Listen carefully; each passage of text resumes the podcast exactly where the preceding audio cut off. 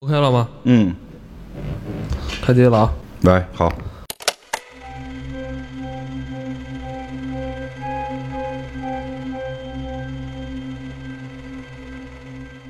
，Hello，大家好，欢迎收听这期的《黑水公园》，我是姚伟。我是金花。我是 CS，今天啊，给大家带来的是一部小众的科幻喜剧电影，嗯，对，哎，科幻小品，有关时间旅行的热门问题，嗯，也是一部老电影了。这也是金花压箱底儿的。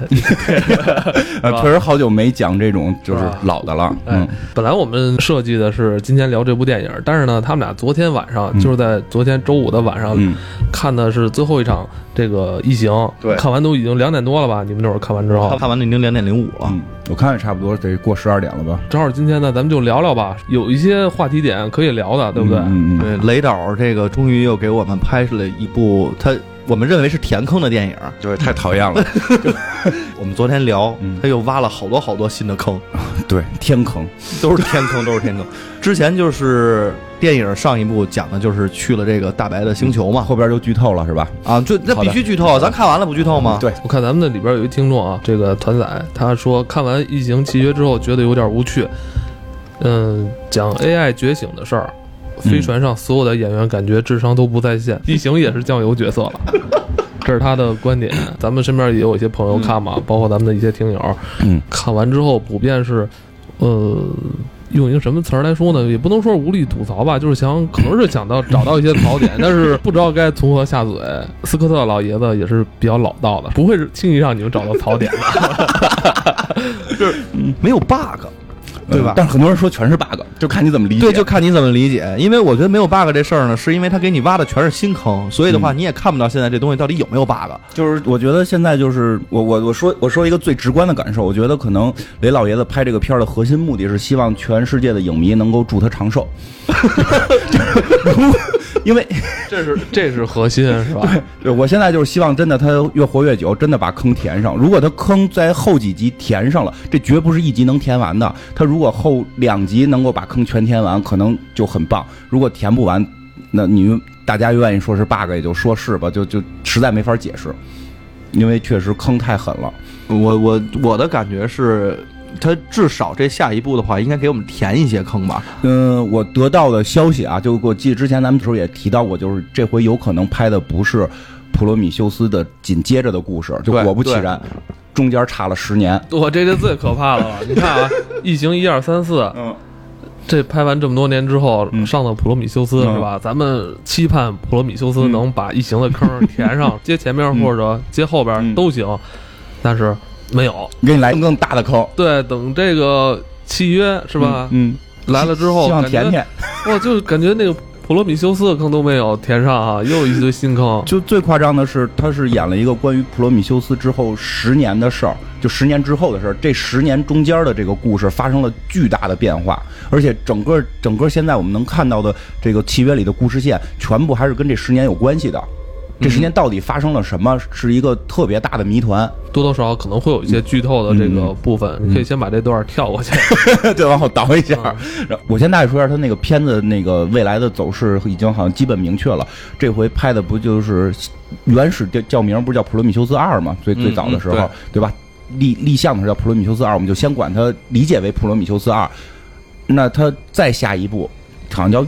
异形崛起觉醒》，觉醒，觉醒。那是一点五。对，那拍的是那十年的事儿，对，因为现在 这里边已经觉醒完了，对吧？就变那个生化人觉醒了。对，就是生化人觉醒了。生化人他那个应该是维兰德公司早年间产生的，其实就是跟普罗米修斯第一次出嗯出远征的时候，嗯然后就是那个早期的生化人，嗯，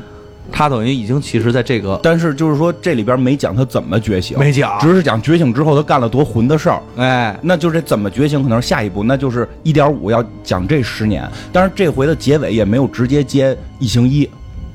何止是没接呀？我觉得中间还得差个上百年呢。嗯，就反正是没接着异形一，所以就可能未来还会有三，就至少我觉得未来有两部才能把整个故事线捋清。呃，因为你想，他们其实现在刚刚开始去找那个叫欧，就就管它叫欧米伽星球吧，嗯管它叫什么星球呢？他们刚去那儿要去建立殖民地。嗯那个异形一里边，他们已经建立了很多的殖民地了。二里边，他们那个把那个异形的之前他们去的那星球都给变成新的殖民地了。嗯就是他们还在持续的过那个扩张的嗯，那个阶段，这等于是扩张刚刚开始。我估计这个中间真得有几十年、上百年的这么一个过程。嗯，反正就是说，从片子的顺序来看，我觉得有两部才能填平吧。刚才说这些啊，其实对我来说不太重要，嗯因为我还没看嘛，嗯我就想问你们，这部片子里边现在有哪些亮点被剪了。啊？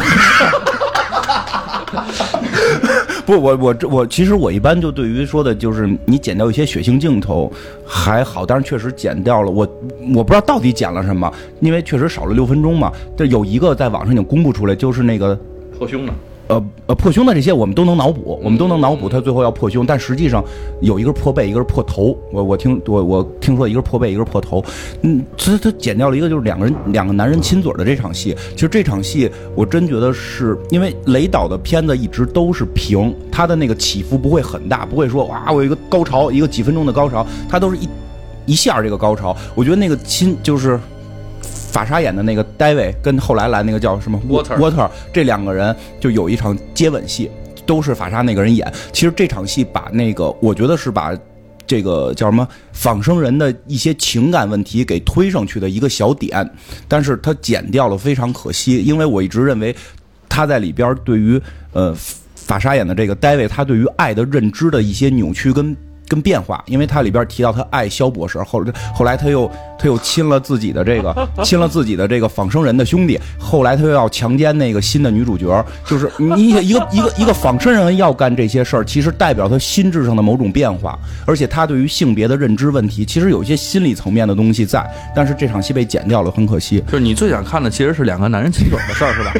还有一个我不确定姐妹，因为在网上没有看到说这个地儿被剪掉，嗯但是我猜是被剪掉的，就是有一个肖博士的一个镜头，一秒两秒，就一两秒，就是那个半拉脑袋，就半拉脑袋，所以我无法看到他下半身是什么样，无我无法知道他是破胸出来的，还是说他是被解剖了，还是他是怎么死的？因为他当时的那个情况看是在被做实验嘛，就被法沙做实验，所以这个场景也应就是因为那十年到底发生什么事儿不知道，只知道最后是。戴维跑到了大白的所谓大白的这个母星然后一个人把整个一族灭了。他拿那个异形的炸弹，就异形的那个黑水儿，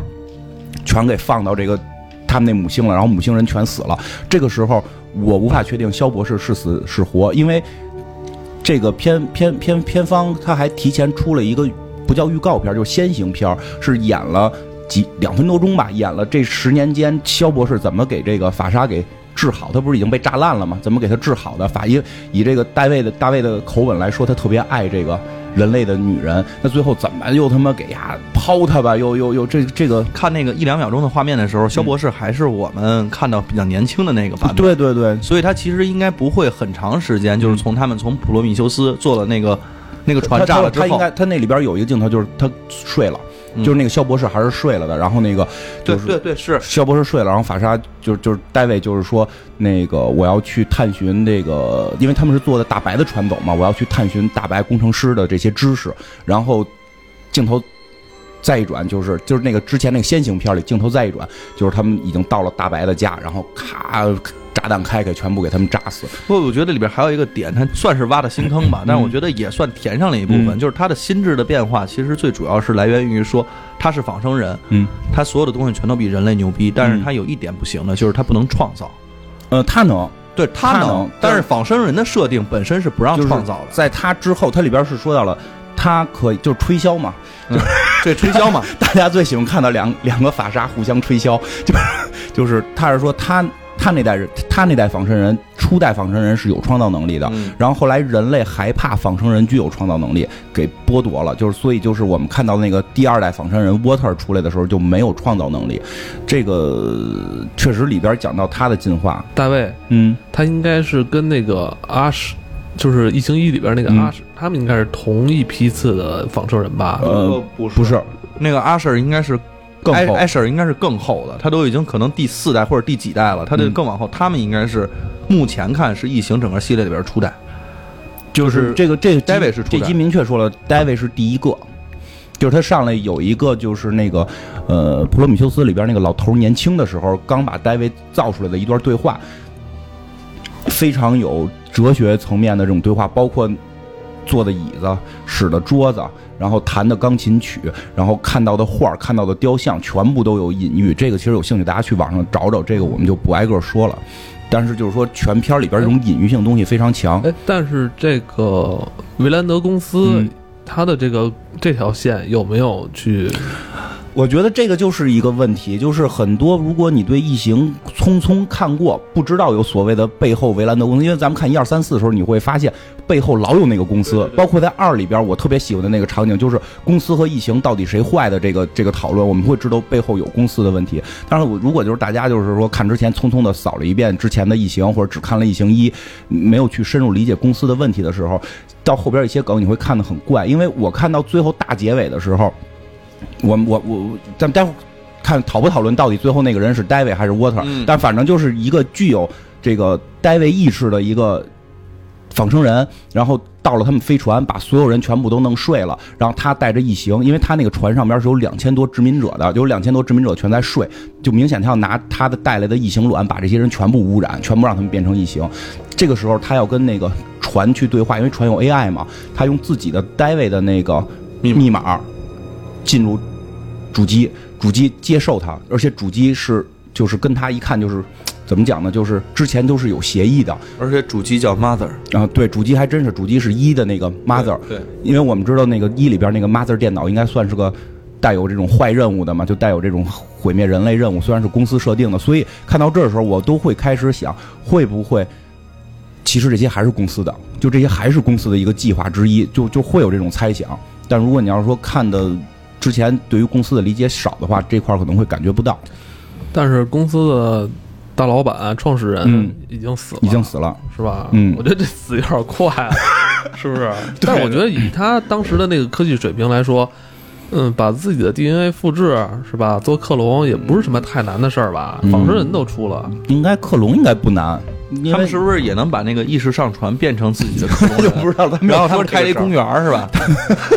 他们就没有再提这个事儿，没有提这条线。但是我觉得，就没准 Mother 的背后，整个公司还是有一个主主机在运转，他是那个老头儿的那个创始 创始人的意识。因为到现在，其实你会看到戴维在做的还是唯一一件事，就是在探寻这个生命的这个本源到底是什么。嗯，他他不停的改造这种生物，改造异形。不过这回最好的是告诉我们异形是怎么来的了，就从普罗米修斯出来的异形，不是那个尖脑袋，就戴维造的，就是那个生化人自己改造，就天天他跟那儿没事儿他就自己造异形玩，他造了各种各样的异形。然后他现在就是最后造出了蛋了，造出抱脸虫了，他没有那个母体去寄生，所以他通过一些方式把这个在人类的这个飞船骗到他们星球。哎，那等于异形对大卫仿生人嗯是没有任何攻击性的，是吗？对，而且还可以有交流。呃，它里边做的好像是能交流，因为有一场戏有一个白色的异形，然后跟那个戴维会面对面，戴维就是说我能用对马的方式怎么着去去去驯服它，对对对他就可以听我的。然后他们就已经能听命于我。有一点就是好多人会认为里边人智商不在线，有两种情况，一种情况就跟我们觉得之前先行片说的似的，就国老美国外的那种探索精神，那种对科学的那种触及，它有某种影影射，对吧？就原子弹在那儿呢，你知道造了会那么可怕，你们不是还是造了吗？这是一方面，再有一方面，看异形就是我们去看的人是上帝视角，我知道那个是蛋，对蛋里边有抱脸虫，出来能够抠你脸，但是。设身处处地来讲，他们当初不知道这是什么东西，根本没有见过，而且对于戴维是有某种半信半疑，并不是完全不相信，所以他们想看戴维到底有什么阴谋，他们就把脸探过去了，然后啪就包上了。看网上不有图片说这次有一些异形还挺漂亮的吗？就是 你可能会觉得漂亮，抱脸虫嗯抱完大卫，不不不抱脸虫抱完那个大白嗯，之后出来也是白花花的，哎对对对滑滑溜溜的的是吧？那个布欧似的嘛，那个真有点是挺白的。哎，你要说你突然说起来，真要是龙珠拍的话，真是应该这这种造型，是吧？是白的白的。龙珠真人版是吧？对啊什么沙鲁拍成这份儿，我觉得够了哎。沙鲁就是异形刷绿了嘛，哎，对对对对对对。布欧就是白白异形嘛。费费利萨就不用变身呗？那这最后最后出场那个大异形就是费利萨第第第第三三阶段嘛，其实是第第三阶段二次变身，第第三阶段第。三阶段就是包括这里边还就是经常会吐槽说的看异形，异形就是见的有点少嘛，但实际上那个其实跟一差不多，确实减掉了一些。我我真觉得异形不在乎见多，嗯，其实是他出场的场面和他的那个，无论是造型也好，还是他给那种恐怖的感觉，对，其实是这个，这个这个是关键。他并不是弄堆异形吓唬你，对，所以我觉得还是一是最好的，一嗯最好看嘛。所以我我是喜欢一的那种人。这戏里边有异形，它存在着，但是不用它出现，嗯。知道吧？它只要若隐若现，老在那种哎，对，其实其实这集多少有这么一点感觉，是是？因而且为你想，他今年那名字本来叫普罗想叫普罗米修斯二，但是觉得这 IP 还是对对，还是不利用这行啊 IP，，还是用异形的 IP。因为因为这里边其实所以他可能就是拍的更贴近于就是以前老异形的那对对对，因为他真正的恐惧点不是来自于异形，是来自于那个 David，你不知道他要干嘛，你不知道他要干嘛，他居然养异形、造异形，并不是异形跑满街吓唬你，他是你不一直不知道这个人为什么要造异形，他是怎么把这个星球毁灭，大白那母星上面所有生物全变了。全变了。嗯。苍蝇、蚊子，然后什么这各种虫子，然后各种大的动物，然后他就做了各种各样的异形，有长得像这样的，长得像那样的。还真是一个很勤奋的仿生人，特别爱特别爱工作，特别努力，嗯，特别很优秀啊，然后很优秀，就包括里边还有一些，我再再最后说一个，就是里边有些地方，我我大概提一句吧，就是挺有意思的，就是里边会老引用那个什么，呃，引用了一些名作吧，比如说瓦格纳的那个音乐。实际上最后你会看到，就是当戴维。进入那个飞船，就是他已经赢了嘛，他把所有人类全赢了。这个结尾最后是是仿生人赢，然后人类全部都都在他控制之下，然后他进入了那个那个乐曲，好像叫莱茵的黄金吧，应该是就是讲那个进入英灵殿的那一瞬间，你看到的全部都是在他控制之下的人类的冷冻的那种。他可以拿这个异形去给每个人那什么，就跟就跟咱们玩游戏进英灵殿，周围都已经是被奥丁选中的这些死人的这个英灵是一样。因为玩游戏的话，这个感觉还挺有的。他的这个形象带有就集中营性质，你能看出他是坏人，这个我觉得还是有一定关联。而且包括里边提到拜伦跟雪莱的对诗的问题，因为这个好多人也会去吐槽这个点，说因为因为戴戴维这个人开始把那首诗认为是。拜伦的伦的有一首诗，那首诗我也我也我也我我也不会背啊，就是他认为是拜伦的。然后呢，这个后来被沃特指出来，就是他的仿生人兄弟指出来那首诗是雪莱的。然后其实很有意思的一个梗，这个也是看看资料大概知道的，就是说其实这首诗到底是谁写的是有争论的。因为那首诗出那首诗的那个夏天是拜伦跟雪莱两个人住在一起，他们俩到底有没有发生一些什么奇怪的吹箫关系，就很多人会猜测，而且就是拜伦跟雪莱两个人的立场会不同嘛。然后同样，他们这首诗最后是以好像是以雪雪莱的名义出出版的，但是有人会认为受到了拜伦很强的影响。那这个时候，这两个人物，一个认为是拜伦写的，一个人认为是雪莱写的，就代表了他们的立场的不同。而且最神的一点是，其中雪莱的媳妇儿写了《科学怪人》，而且《科学怪人》的原名我记得好像是叫什么什么普罗米修斯的什么，我全名记不清了，是也跟普罗米修斯的名字有关的。就是其实我们看到他里边，雷老爷子可能真是用用心了，走心了。绝对走了，你说那张脸是 David 还是 Water？呃，说不清。真说不清，因为看那个脸上的伤疤呀什么的，我刚才你说有近景的那个我不知道，但是单看脸上伤疤的位置和断手这件事情，他一定是那个 Water，嗯。后者就是后来去的。嗯，但是呢，那个眼神一看他就是 David，而且干的事儿最后是 David 的。对他干的事儿最后是戴维的，而且他的意识已经是戴维的意识而。且中间他们俩其实就是在那块儿说，David 把 David 压住之后，说让你去选择，嗯你选择是跟着这帮人类，嗯还是说你要信我的？嗯，他他这块儿就没有再演了，然后出现的就是一个那个 Water 的身体，就是我觉得不会出现说那个 Water 的意识跟 David 融合这种问题，就是或者怎么样，但肯定他的灵就是灵魂吧，我们姑且认为仿生人有灵魂，他的灵魂里边已经是 David 了。然后对对对的，还有最后说一个吧，就是里边还问了个问题，问你做梦吗？俩人都是仿生人嘛，然后这个。戴维就是就是已经觉醒的人，问那个 Water 没觉醒的仿生人，你做梦吗？我马上就想到他还是拍《银翼杀手》的导演，这个梗用的很有意思，因为《银翼杀手》的原名，嗯那个写的就叫什么仿生人会梦见仿生羊嘛，它嗯大概是这个名，那那是《银翼杀手》那个小说名字，它里边还把这个梗给补了一下，我觉得还对于可能对于硬科幻迷还是挺友好的。嗯嗯，所以你看这电影多有意思啊！你看都有这么多话题，是吧？嗯对可以供咱们做一期节目。嗯，好吧，咱就不多说了，嗯因为这电影的确是刚刚上嘛。对咱们说这么多，很多听友比较在意这个，对，好吧？异形啊，那咱们就聊到这儿吧。嗯，我希望这个异形接下来几个月，如果咱们这边会引进蓝光的话，咱们收一张，嗯，嗯咱们好好看一看有没有这个被删减的部分，对吧？好。看看被删减是哪些镜头。其实它在国外公映的时候也有一部分删减的，那肯定的，咱们回头看一看，嗯，是吧？哎我觉得还是埋藏了很多信息在里边嗯。，对对，其实那个，哎，如果真这样的话，可以看完了专门聊聊一期。对这个这个话题性太强对，等咱们看完碟之后，看完里边删减的东西，嗯。咱们到时候再好好跟大家分享一下真，真是。是吧？嗯，对，等几个月吧。行，大约在冬季应该会有。嗯，好，继续这个科幻的话题。对很久没有聊科幻了。嗯那今天金花要给大家推荐的一部老的嗯科幻喜剧电影，这部电影叫什么名？有关时间旅行的热门问题，这是一个小成本的科幻喜剧电影，非常小成本。嗯，应该算，它里边还是有就一个镜头有特效，有个巨大的蚂蚁，那个我一定要吐槽一下，那个相当于是一个一块钱的特效。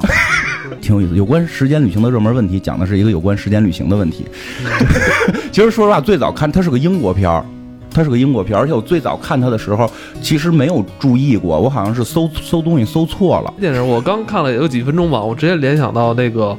西蒙佩吉了。我对这个这个架构很像嘛，几个几个损友嗯是吧 你？知道我是怎么看的吗？嗯我是看完西蒙佩佩吉的那个嗯《冰淇淋三部曲》之后，之后有一个就是他那个不是都是联动的推荐吗？嗯您喜欢的电影，猜你喜欢，非常像。它里边用的梗，那个英式的，那个有点灰色幽默的那种感觉，包括它其实里边那个二逼的那种形象，嗯就太像了。其实然后他这个导演说，我后来看了，其实也没最后太成，就也不是说不成啊，就是说没有去接更多的大制作呀，进入好莱坞，因为它毕竟是英国体系嘛。然后不仅没有，好像我看他拍的片儿都特少。呃，因为我看他拍了好多英剧，什么《小不列颠》哎，对对对对，我《小不列颠》还是挺神奇的一个片子，就是以后有机会可以聊聊。然后主演其实还比较相对有一点点名气，因为他演过《爱体狂人》，《爱体狂人》也是一个我特别，他是《爱体狂人》的主角。那个他《IT 狂人》真是一个我特别喜欢的一个。你说的是那个瑞，就是那个雷，啊，对对对，雷啊雷就是男男一号嘛，就是他是演了，后来演了《IT 狂人》了，《IT 狂人》应该是在《生活大爆炸》之前吧，我记得没错，应该在《生活大爆炸》之前，《生活大爆大爆炸》很明显有像受到《IT 狂人》影响的，所以大家可以想象一下。然后他后来还也也参演过雷神，雷神就演个路人。饼，然后还演过那个咱们那节目《佩小姐》，佩小姐里边演小孩儿他爸爸，就确实他现在年岁在变大，冷幽默的代表了，应该算是英国冷幽默代表。是是是，那个大概讲一下这故事吧，然后那个因为好像确实看的人会偏少，艾文说就是咱们别用片儿里名了，因为我说实话，我看这片儿有时候会觉得挺像咱们的，就挺像的，所以咱们就来分饰角色是吧？对这个故事啊，其实演员不多，呃，主演就是三仨个人，仨男的，对，三个损友。我我来那个主角是吧？金花扮演这个代入是这个主角的角色，嗯一会儿这个所有涉及到这个电影里的这个主角都是金花。啊、就我就我来讲述就是我我干了什么，对吧？然后那个艾文就是那个叫什么，就不管叫什么，就第二个人，对，戏里边还有一个是热衷于写作、写剧本，哎，就是热衷于艺术创作，非常有艺术家气质的，就是艾文，我了，就是啊艾文。然后还有一个就是比较比较朝气一点，我觉得那个人一个是朝气一点，再有一个就是比较惨，就是皮特。啊，就是就是我了好吧。然后这个故事我们就开始，然后就我们一种新的演绎方式了。就是我实际上是一个工作上并不是很得志的一个中年男人，也不算中年吧，就是大龄男青年。然后明显的没有对象，没有没有这个女朋友。然后呢，这个我我的工作呢，只是在这个游乐场里边，不是四 D 影院，那不是四 D 影院，游乐场的那个游乐场的四 D 影院，对吧？然后是负责带着一群小朋友体验星际星际旅行的这个故事。但是我作为一个科幻爱好者，我特别投入，因为我平时的喜欢可能就是看一些关于科幻、穿越啊、什么宇宙的这些书，所以我在这个过程当中我非常投入。我拿着那把枪。啊，就什么什么什么行枪，我特别带入感情。由于我太带入感情，把小朋友们吓哭了。小朋友们真的以为在外星遇到困难了，然后结果，当然作为游乐场是不能不不希望小朋友哭的嘛，所以我就被开除了。然后我就去出了出门去找了我的另外两个朋友，就是艾文跟 CS，然后我们两个其实也是在游乐场打工的，但我们打工那个角色比他稍微高级一点，我们是在外边办办这个叫什么 cosplay，然后哪儿高级了？cosplay 恐龙的。互相一直吐槽，然后对。你们还吐槽我，主要是还被我听到了，这 非常哎，但毕竟是朋友嘛，虽，然后我在于这个失业的这一天，就特别忧伤的跟你们一块儿去喝酒，对吧？然后这个故事就发生在这个酒吧，哎，对，这整个故事的戏都是在这个酒吧里边儿。呃，对对对，整个故事的核心戏弧都在酒吧里边儿。在这个酒吧里边儿，就是大家点酒嘛，这轮该我了，我去买酒了。对，我我我我在买酒的过程中，我看到了一个特别崇拜我的女孩儿，嗯，这女孩也是《银河护卫队》里星爵这个演员现实世界的老婆。她特别崇拜我，我也不知道为什么。然后他就说我未来特别有名儿，虽然不管怎么样，我觉得姑娘挺漂亮的，反正跟她聊了聊，但是他就开始跟我聊一些关于时间穿越的问题。当然，这种问题其实你知道，其实还真是跟我很很像，就是我会特别喜欢科幻，但是我并不会在现实生活中去承认。嗯，你突然现在有一个人进门跟我说，那个我他是从未来来的，然后那个这个因为我特别怂，他是我孙子，要给我弄一个机机机器猫什么的，这个我我肯定不相信，我一定认为他是骗子，所以直观的我也认为这个女孩是骗子。那很简单，我用祖父悖论什么的就完全把他给说服了。但是回来之后呢，我就跟艾文和 CS 讲，他们俩还不信。我嘲笑了你，是吧？还说哇，你还能遇到一个跟你主动搭讪的美女，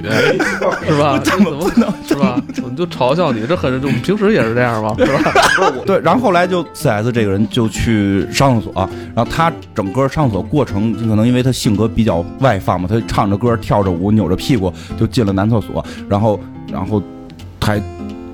对着厕所唱完之后，还转着圈的去洗手，然后洗完手还烘干，还把水溅到了自己的裤子上，然后等到他出来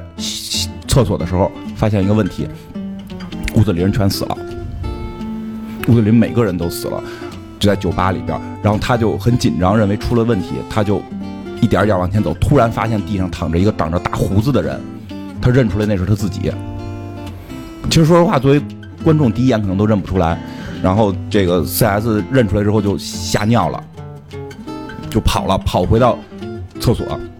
跑到厕所之后冷静了一下，再推门出来，发现时间正常了。回到了他，他还是回到了正常的地地方。然后他回到座位，就看见我跟艾文之后，这裤子上还尿了一块儿，我们嘲笑了他。然后他他又给我们给我们讲了这件事儿，说他穿越了。那作为艾文来讲，就是第一个我出去了，说回来说有一个时间穿越的女孩特别崇拜我，要来见我。然后这个时候 CS 回来又说他见到了穿越之后的场景，就是艾文就表现出了特别的不忿儿。我肯定是不相信的嘛，对吧？对啊，然后呢，作为 CS 就一定要证明这件事儿行，然后他就带着我们又去了厕所，结果发现好像刚到厕所没穿越，他说这肯定有一个机关，然后他就带着我们一起跳舞，对，一一边跳舞一边小便，对，还站成一排。站成一纵排，然后脱脱裤子把鸡鸡露出来小便，就反正这个片儿很恶搞，就在这儿。然后他们跳跳跳，转转转，转完之后出来，呃，其实真的出来之后那个场景很经典。我们在里边跳完舞，摁完轰完机之后就出出来了，到酒吧发现大家还都活着，没问题。没问题。然后还跟刚才 CS 进入到那个世界还不一样，嗯，这是另外一条时间线。对。但是我们去了看着是没问题的，这个很深，我们看着一点都没问题。但是里边有一个细节，就是就是酒吧坐着一个穿红衣服的男人的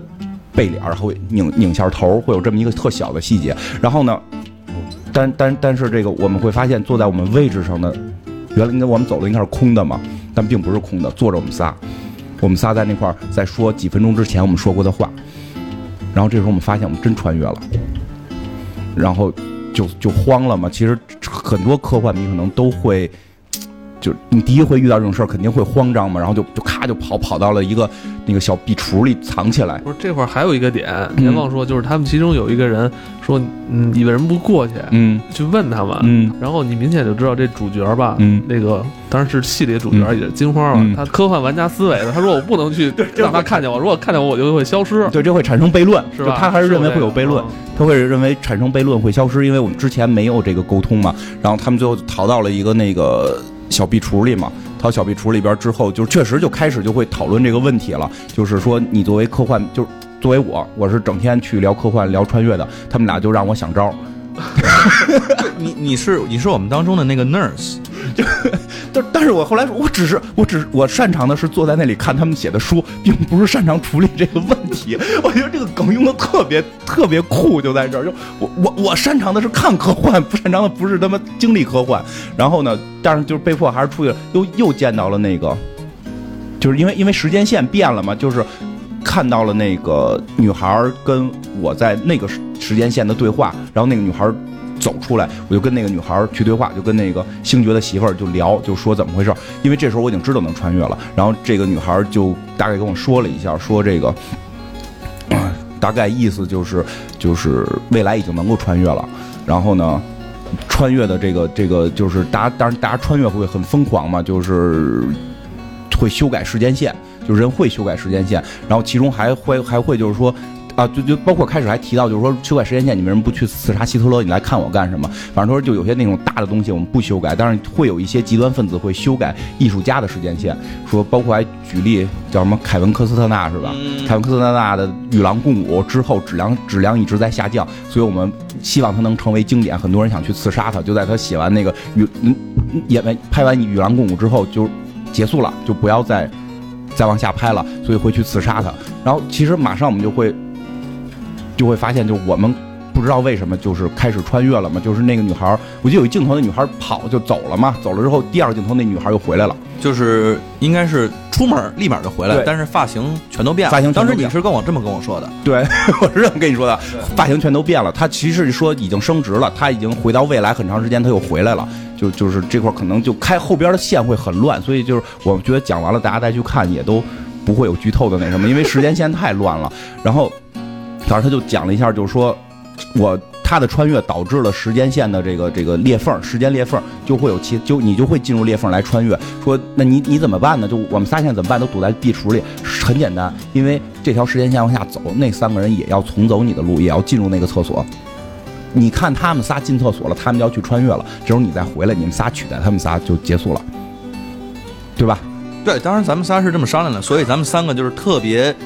非常挤那个小壁橱，反正记得我快不能呼吸了。这是一个想要终结时间穿越的一种方法，是吗？对，算是一种方法，就是我穿越到过去了，而且我能看到我自己的时候，我自己还会，因为我自己经历了穿越，所以我知道他未来他也会穿越。嗯，那我只要等他穿了，我再回来取代我自己，不就 OK 了吗？那只不过我们是多，就是在我们的时间线，在我们的生命里边有几秒，就是有有几几十分钟消失了而已，对吧？我们只是老了，我们只是比比那个正常多老了几岁，时间实际上整个时间线是能接上的了。决定就这么干了。然后呢，说但是他们尿急，还要上厕所，说嗯说但是男厕所不敢去了，再他妈穿了怎么办？对，但是他们不知道烘干机的那个东西是改变了时间裂缝，我我都不太确定是不是烘干机。导演故意埋伏的。对，对，他不知道到底是哪个点，你感觉上时光是那个那个那个烘干机，因为它会让那个玻璃什么变。旁边不是照镜子吗？对镜子上面有一灯，嗯灯哗哗闪了对。对对对，但是他们进女厕所嗯上完之后。再出来就没演怎么穿的了，他们就到了一个更奇怪的地方对，就是一片末世啊了。！他们到了末世了，就发现他们在男厕所可能只穿十几分钟，然后咱们了，咱们到了女厕所之后就穿了不知道多少年，二零九四年，我们就要想办法嘛。然后这个，但是 CS 就抖机灵，他认为就回女厕所就能穿回去，对，他就马上就从女厕所出去了。然后一秒钟之后，我们看从男厕所吧，他又回来了，但他已经长上胡子了。其实我在那段时间出去了大概有两个月的时间，我在野外一直在求生，一直在生存，因为我看到的整个世界都已经是末世了，有巨大的怪物会把你吃掉。嗯，所以我回来第一件事就跟他们说，我们现在最重要的就是准备枪支、弹药，还有我们的粮食。对啊，然后我们俩都傻了。对，就是他一秒钟才走。对他一秒钟之前还在我们眼前，出去之后再回来，就告诉我们让我们准备食物，让我们准备枪。对啊，然后就是确实是还是这个假装去准备了一下，就找了几件衣服，我记得是对吧？然后每个人都穿上了一个新衣服，我出来的时候还拥抱了艾文，然后艾文说我身上都是屎味儿的了。对，因为在厕所里真的穿屎了。然后那个就就是他们穿了新衣服，是这个帽衫，帽衫，然后 CS 戴了个帽子。哎，这很关键啊，这很关键，请大家记住现在这个标识啊。我穿的是一个白色帽衫啊，，我穿的是红帽衫嗯，CS 戴一帽子，这个还真挺重要。就是我们在那块儿就翻报纸，发现是二零九几年是吧？然后一片末世，然后我们就开始又又去讨论我们该怎么办，是是是出去还是还是想想办法穿什么的，对吧？这时候嗯响起了一阵奇怪的声音，然后 CS 说这是什么呃什么下颚摩摩擦的声音，昆虫才有，嗯然后我们也不相信，但是还是逃跑了。结果这个镜头就出现了唯一的特效啊，还不是唯一，唯二吧，后边还有发闪电，就是 唯二的特效，一个巨型的蚂蚁经过，把一个那个推车的拾荒人啊给吃了。推推车的老大爷给给吃了。干的这些事儿虽然到末世了，但是我们实际上还是在这个酒吧，哎，对，场景没变，地点没变，只不过是这个酒吧变成那个荒废的样子了。但是我们在院里发现一个很奇妙的事儿，就看到了朦胧中这个墙上边画着人像。中间坐的是穿着白衣服的艾文，好像是双手摊开是吧？双手摊开，面前有些金光闪烁。然后我我我我我在艾文的应该是右手边，然后挺挺着身子，然后崇拜的眼神看着艾文。然后 CS 在艾文的左手边也用这种看着神一样的眼光看着 看着艾文。我们又跑进了厕所，然后等我们再出来的时候，情况就又发生了变化，就不是刚才那个末世了，发现了一个大 party。然后全是我们。为什么说全是我们呢？其实也不算是我们，只不过这帮人都穿着和我们三个人一样的服饰。但开始他们以为是自己，因为就根本对对对服饰是一模一样，还说我操，我们我们这个穿越造成了什么时间起点，然后所有的这个平行宇宙咱们都到这儿了。对，但其实不是，是一个特别大的大 party。对完了，所有人都在模仿着我，模仿之前金花说的就是墙上那幅画。模模仿着黑水公园的这三个人，一个人穿着白色的帽衫，一个人穿着红色的帽衫，还还一人戴着留着胡子，戴着帽子 然后然后这个这个这个 CS 就反正满处乱跑，因为我那个时候已经慌了，而且我已经两个月没有吃东西了。你们两个是天天在吃，所以我一定要找到一个地方，赶紧先补充。那是一个自助餐的形式，还可以免费的喝酒。对，就这这个重点就是在于，就是我们仨里边只有他经历了的那个末世的世界，我们俩完全没有。这时候我们俩还还还嗨皮呢，还嗨皮呢，哎，怎么大家都模仿咱们呀？我黑水公园成功了。对吧？有这种有这种很很庆幸的感觉。后来我们就发现了墙上边的画就是完整的了，因为刚才我们看到的是就是再过了多少年之后是残残缺不全的。这个时候我们发现墙上边的画是一张完整的画，是我们的桌子上那个放光的东西是一张纸条。这张纸条其实在故事刚开始的时候是有一个伏笔埋下来的，因为就是一开始我们仨在酒吧里的时候，我说我正在写一个剧本，嗯就是准备要发给好莱坞。对对，因为我们看了一个电影，觉得特别难看，我们在做影评，真是这样，我们在做影评，在骂，就说为什么好莱坞那么多钱，就拍不出一个正经电影来，连他妈剧情都写不利了，对吧？然后那个艾文在上面正在记录这个大影评大纲，哎，哎，你跟我说是不是特像咱们正在记录黑水公园要说的大纲，然后就是那张纸。是那张纸，哎，对，是那后来我们就开始追追追忆，我跟艾文就说：“哎，这不可能是因为影评，好像说那张纸的背面是艾文平时记录的一些奇怪的故事。就是我们所有说的话，我们其实平常都不注意的时候，艾文都会打小抄，把我们的一些槽点，把一些幽默搞笑的点，把一些那种嗯带有脑洞的点，嗯他全都记录下来。哎，对，然后其实那那张纸的背面就是一个特别精华的这么一个东西，但当时还不知道是什么，只是对外放着光。然后那个艾文一看就很开心，我这我在中间儿，上帝嘎的，就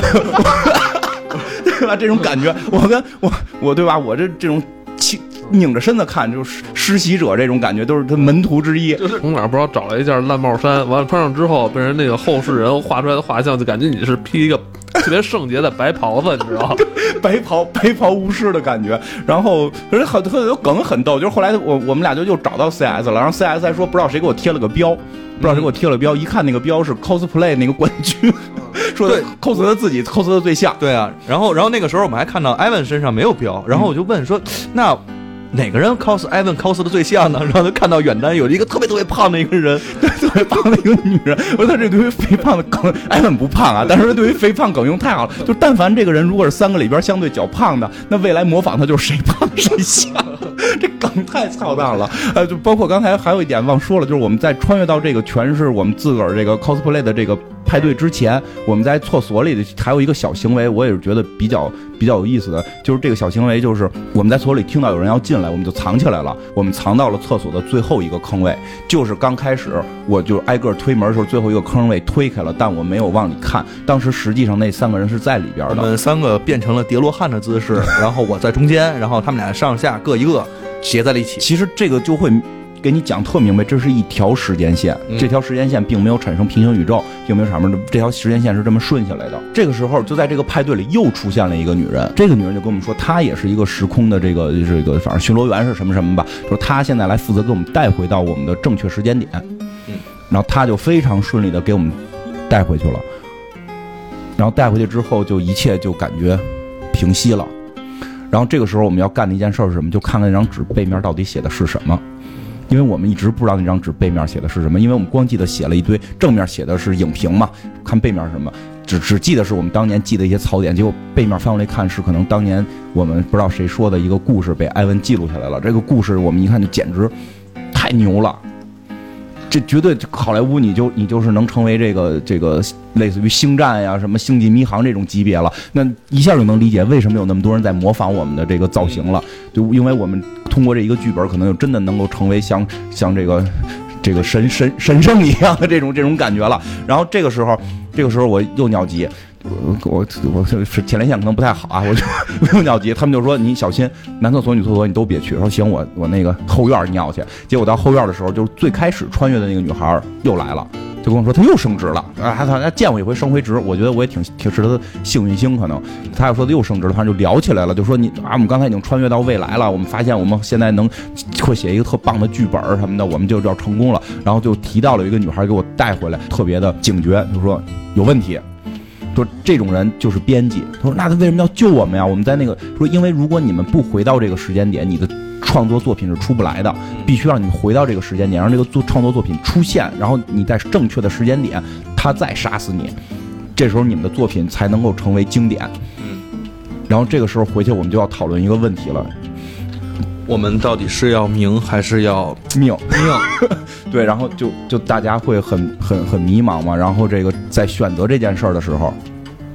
在选择这件事儿的时候，包括就是就是他们穿上红衣服进这个酒吧的时候，是是也是就是通过这几个人走回到那个位置嘛。就是我们刚开始讲他们第一回，呃，第就第一回三个人穿回来的时候，不是说有一个穿红衣服的人扭了下头嘛？其实就是我我我我坐在那儿，我是怕过去的人看到我。是去买酒的时候，你告诉我们说你也看见我们自己从厕所出来对，就是就是这样。反正总而言之，就是我们最后在这块儿就开始感觉故事要结束了，就商讨这个剧本怎么办的时候，这个时候那个带我们回来的女孩又出现了。她真的就是一个叫时空编辑，她就是要把我们杀死，然后让这个剧本成为经典，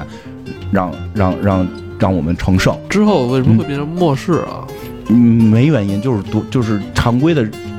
科幻认知不都是未来是末世吗？哦，它并不是说因为我最早看，我老觉得是因为这个纸导致的。就后来我再看的时候，我觉得可能没什么关系。他就是认为未来会是一个末世，我们已经到了一个末世的年代，只不过时间定的比较近而已。只不过时间定的比较近，我觉得算他的一个黑色幽默吧。然后 这个时候那个女的又出现了，她就已经开始发大招要杀我们了。然后就就最后这个编辑出现，他要把我们杀死，嗯然后他要把这条时间线保留下来，是吧？对对对对，然后说我们都死了，那张纸，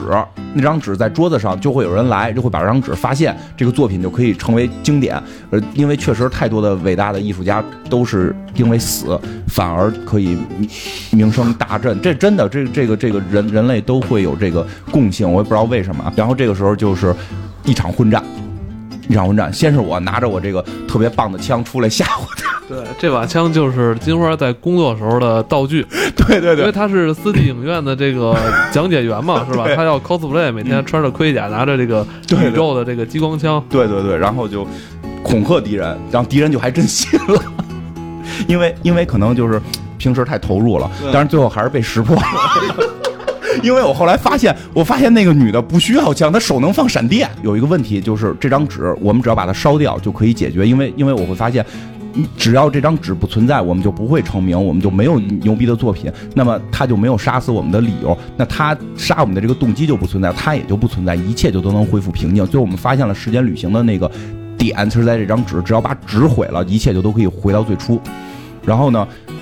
有拿着打火机要烧，反正也没烧，因为他喜剧片嘛，有很多搞笑成分在里边。结果就是还问这个艾文到底你烧不烧，就是 对吧？就是你你到底做出抉择，你有一个抉择，你就一直是平凡人下去一辈子。还有一种方法就是，这张纸你现在烧掉，未来你是圣人，就就肯定得活着呀，肯定得活着。大家最后都是选择活着了，然后但是依然是没有烧成纸，被他拿闪电全给打打死了。结束了，然后这个女的就就消失了，就因为她觉得她完成任务了嘛。然后这个时候就补了一下镜头，就是那个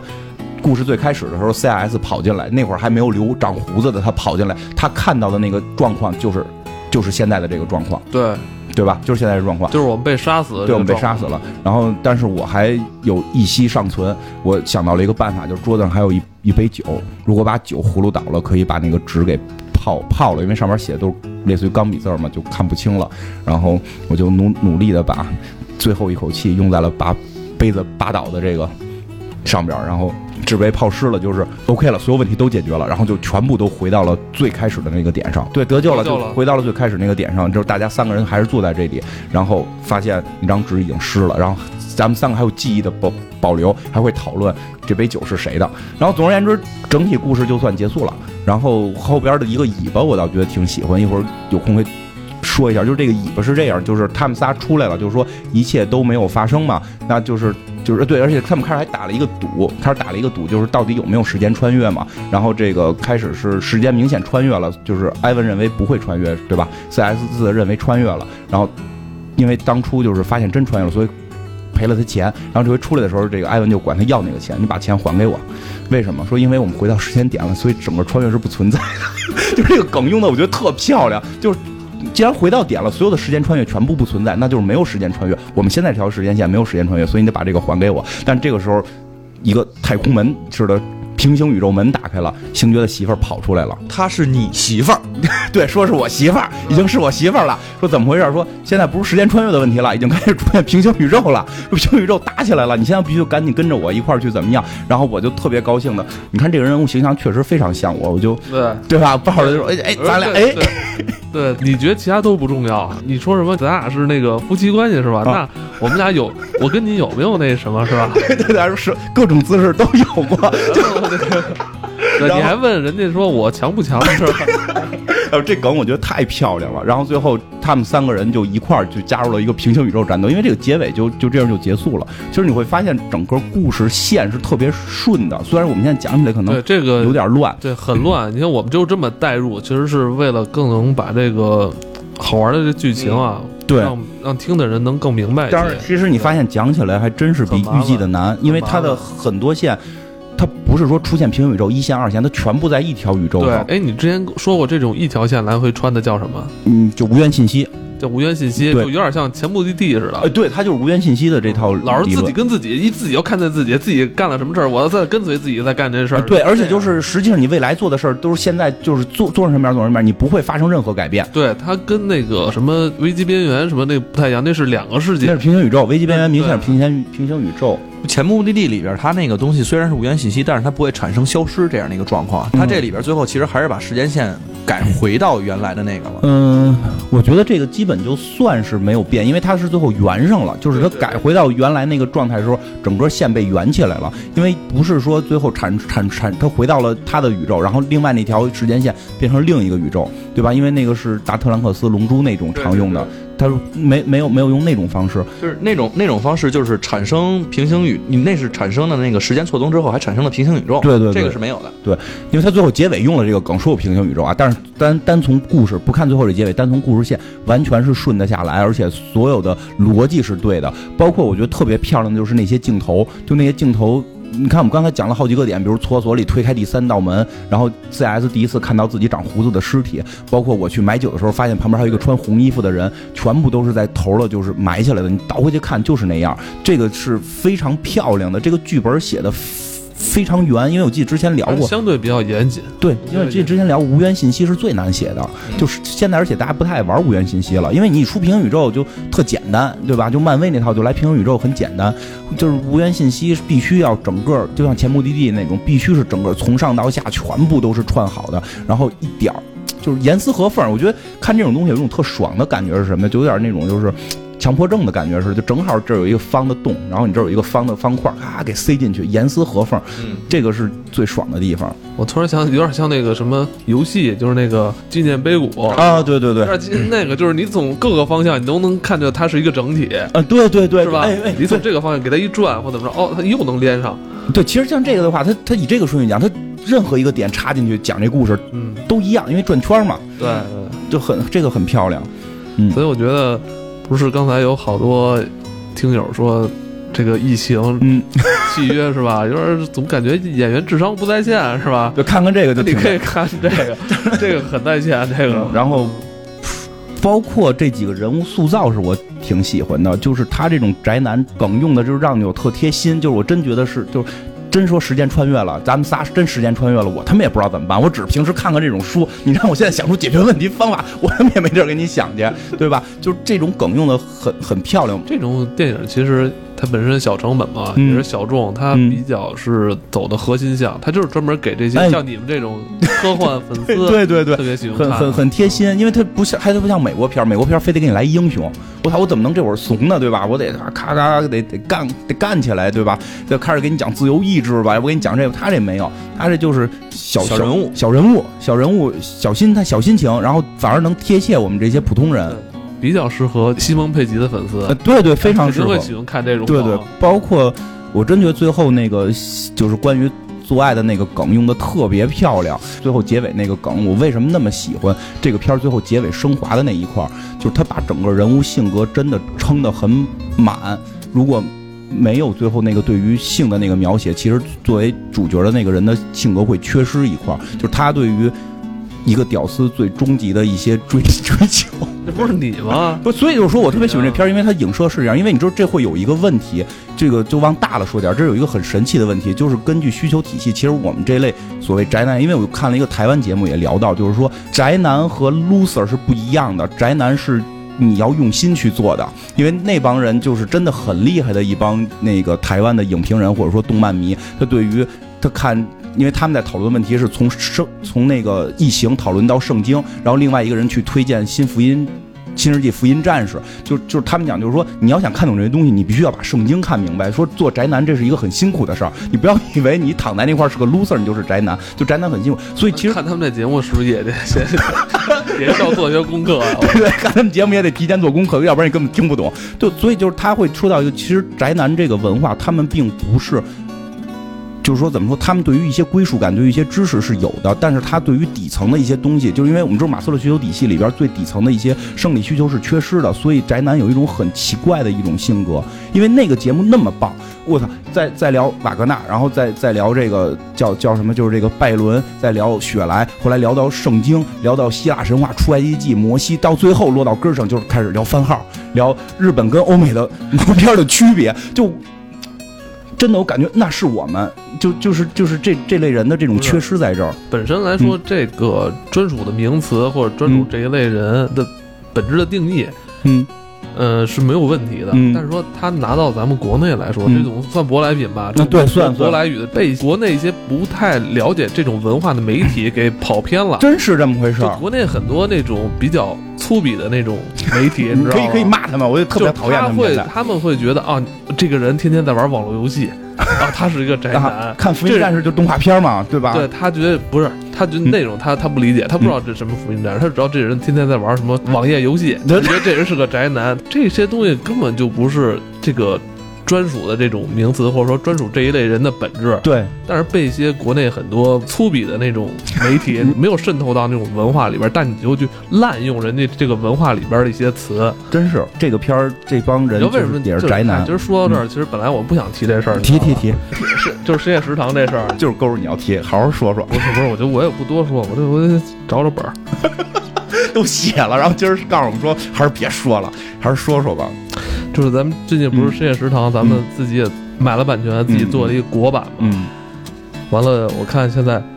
就是铺天盖地的一通批。嗯其实刚开始吧，我作为一个日版的深夜食堂迷弟，你知道吧？深夜剧的迷弟嘛，之前也看过很多、很多集，完了很喜欢这个剧，一买不入版权之后，嗯咱们自己做这种。呃，国版是、嗯我觉得是有些问题的，网上很多都在说这个缺点，我也嗯就不说了多说了，嗯没没什么意义。但是呢，可能这两天我发现有点不太对了，嗯第一批骂的人还是有脑子的，他至少他是看过《深夜食堂》，我是只看过原版的《深夜食堂》啊。原版《深夜食堂》是讲一个什么故事，要体现什么利益的这么一些人，我觉得没有问题。然后呢，发现现在就是第二批跟进的，也是跟风骂的这帮媒体吧，完全就是不知道骂点在哪儿，嗯，完全是在挑什么美食的问题，就是拿咱们国家的这个《舌尖上中国》去跟《深夜食堂》在类比，就完全都不知道那个片儿在讲什么。对，他就说，哎，我们中国美食博大精深，为什么不上小龙虾？什么不上什么什么什么菜系的菜？为什么不上什么东坡肘子要上？就是说我们这些菜为什么不上这个深夜食堂？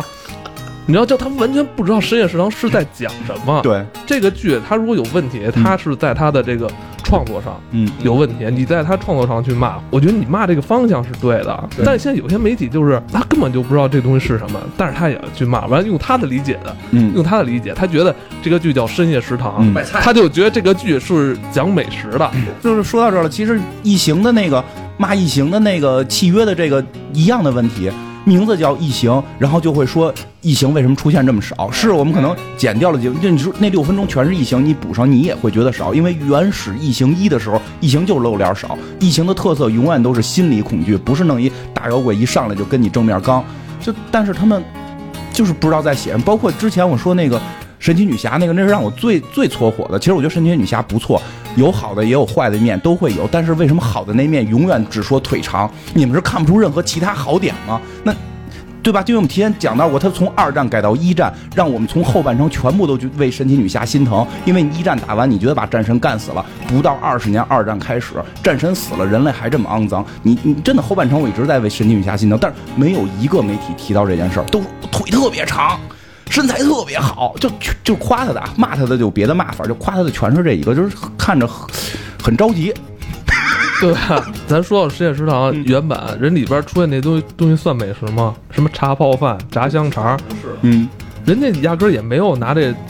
呃，作为什么日料的一些经典案例，就是去推广人家国家美食，人家没有那个意思，他人家只是说用简单食材是吧？嗯。就是说那种就怎么说人文关怀，人文关怀，有那种就是深夜剧嘛，对，他就是很很很他在那关怀治愈。小饭馆里边儿，我得到的不是说美食给我带来的这种愉悦，嗯。更多是这种寻找很多这种大城市病的人这种身上缺失的这种东西，他找这种东西，他挖情感的。最重要的一点就是没那个日版的，日版的他其实挖的就是城市里边的这种孤独症，对，就没错每每个人其实都是很孤独。比如我们可能去酒吧，人家去的是深夜食堂，嗯，就这样的一个方式。啊，对，你说的太对，因为你是，节目开播之前嘛，我就看了俩剧，嗯，后来我说找金花做这节目嘛，一个深夜食堂，一个大川端。嗯现在也叫午夜情感类节目。，对，其实咱这节目一直是在追求这种，就是像深夜食堂这种环境氛围的这么一个气氛的一个节目，嗯是吧？有这么一个小小的环境，嗯，是吧？聊电影也好，聊什么电视剧也好，聊什么戏也好，嗯只是我们想交流一种感受，对这是我们想达到的目的。对，并对是你真是这样，就跟深夜食堂并不是美食。其实我们节目也并核心并不是这样，而是我们的这种感情、这种交流，对吧？多说一个就很有意思的事儿，作为作为做用户体验跟产品相关的事儿，就是这个剧这个剧也让我们发现了一个新的这个问题，对，就是五星，因为我特别讨厌五星十分制的这个评分标准。不，因为我记得我以前说过，我从来不给电影打分，我只是说喜欢与不喜欢，或者想看与不想看。呃，不光是电影，包括滴滴打车，有时候都会让我很搓火。呃这司机送完我了，一路上什么也没说，我说给他五星，给他四星，给他三星，我无法判断这件事，这让我很迷茫。就但是这回挺逗的是，大家一直以为十星是五五星十分是满分，我们发现其实不是哈，最低分是。两分儿，就是 其实这是一个八分制的评评分儿，就是就是大家可以在我的意思就是可以重新再回算一下，就是你会有些片儿的分数你就出来，因为我们发现你要评分儿最低是评一个星，一个星是代表了 两分儿，所以最低分是二，所以它的那个评分就接近于最低分儿，而且哎真有意思，我觉得这真挺有五星。十分制实际是五星八分制哦，对，我能动的有四个星，实际上四星八分制，有点跟那个咱们考试的时候老考不过，就是那个根号根号乘十，很神奇，很神奇。哎，我刚才是不是也是那个？你说对了呃，《舌尖上中国》本身也是很好的纪录片啊，，是啊，不会类比。不行的话，你拿那个编辑部故事跟人类比，没错，他特。他特别像编辑部故事，，对，小编辑也没看过这些东西，哎呀真不知道是不是现在某些门槛太低了。行吧，然后今天我们是来蛋挞家录的啊，完了一会儿还要再录一集，完了蛋挞给大家做一个预告吧。下一集将带来超恐怖的婴儿房。有那么恐怖吗？嗯，好吧，对，今天就聊到这儿吧。好吧啊，越聊越生气，操。拜拜。